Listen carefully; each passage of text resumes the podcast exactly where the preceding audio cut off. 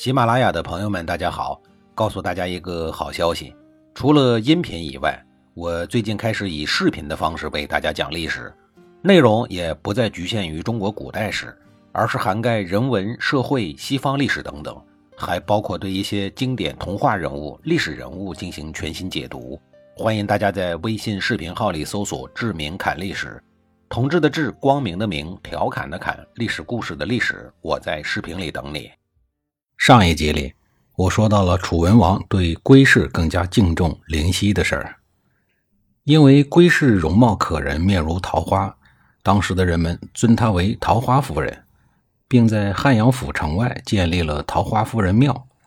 从此以后，桃花夫人的称号就取代了西夫人。后人有诗云：“春风已随桃花去，桃花依旧笑春风。”要说为了博得美人一笑。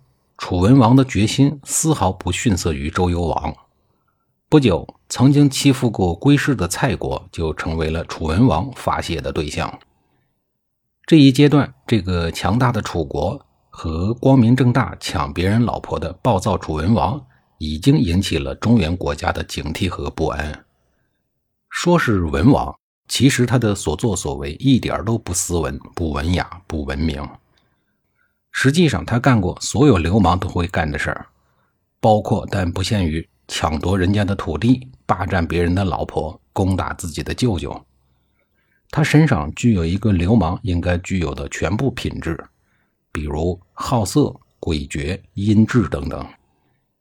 但就是这样一位强势的老大，屁股还被别人打过。有一年，楚文王得到了一条帅气俊朗的猎狗和一套弓箭。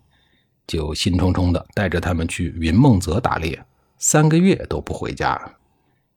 后来又得到了一位丹地的美女，于是他就沉醉在温柔乡里，整整一年不上班。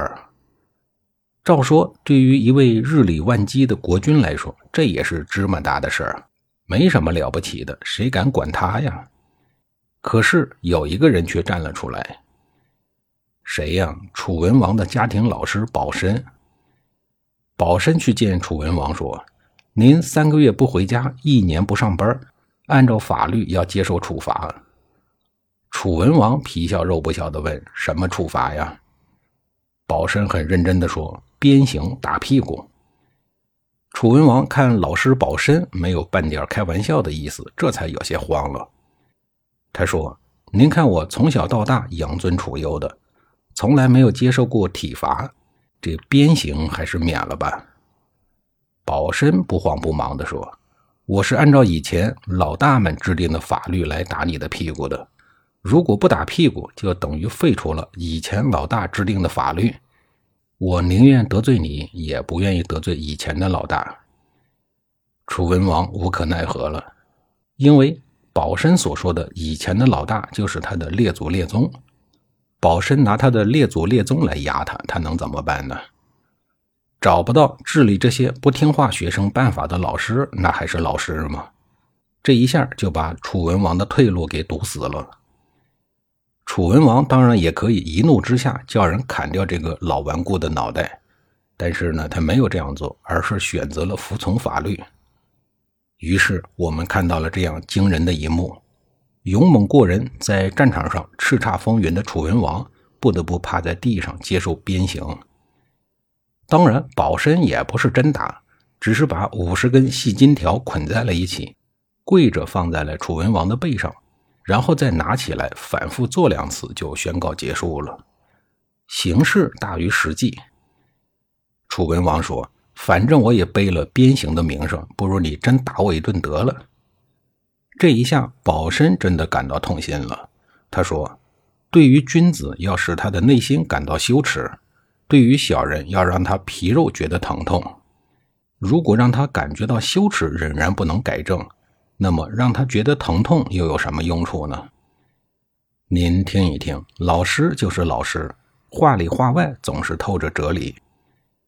打完以后，保身马上快步转身出门，打算以死谢罪。楚文王赶紧老老实实的承认错误，这才作罢。后来，楚文王杀了那一条漂亮的猎狗，砸断了弓箭，又将丹地的美女打发回家完事儿。重新回到工作岗位上的楚文王，瞬间就摇身一变，由一名纨绔子弟转变为明君。但是对于楚国周边的小国而言，他就是一个梦魇般的存在。这家伙不知道是不是憋得太久了，还是怎么了，日夜工作，日夜的疯狂征战，数年间就吞并了三十九个国家。事后，楚文王认为这些都是保身的功劳，于是一再的给他升官最后，保身一直升到了丞相一职。楚国叫令尹，令尹是楚国的最高官衔一般都是由国君最亲近的本宗族的人担任。保身一个外姓人能做到这一职位，很明显与他打了楚文王的屁股有莫大的关系。看似光鲜亮丽的楚文王，在晚年的时候却翻了船。楚国在和邻居八国对抗的时候，犯了轻敌的致命错误。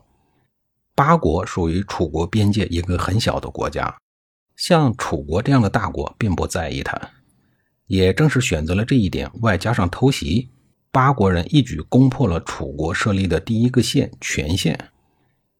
县长严敖在破城之后，带领一家老小跑回到了老家，把整个全县丢给了八国人。打仗失败了，还敢擅自逃回家？楚文王对严敖极度的不满，一看他逃回了，二话不说就把严敖当废物给杀了喂狗。国君杀死臣子，如果发生在其他的诸侯国，臣子往往都只能自认倒霉。可是，在楚国偏偏就是不行。楚国的大夫与楚王都是曲里八弯的亲戚，宗族力量极其的强大。严氏家族又是楚国氏族中的佼佼者之一。听说严敖被杀，严氏族人都愤恨不已，他们立刻和八国人合作，一起造反，向楚文王宣战。楚文王听说严敖的族人集体造反，大为的震惊。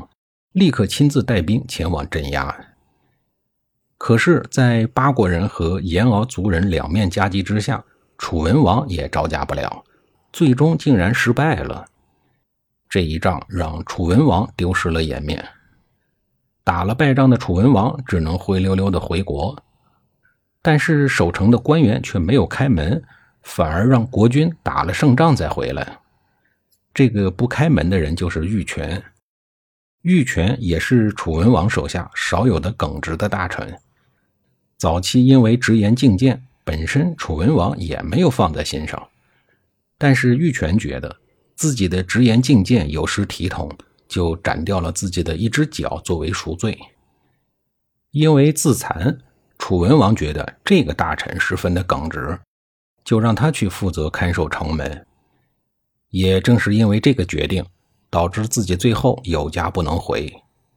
面对玉泉的不开城门，还要让楚文王打胜仗才能回国都，楚文王也是没有办法，只好选择去进攻黄国。虽然最终的战役胜利了，但是常年的征战早已经把楚文王的身体掏空。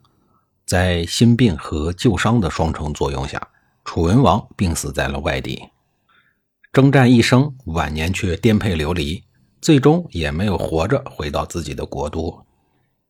下一集里，我继续给您讲述楚文王打了败仗回不了家的事儿。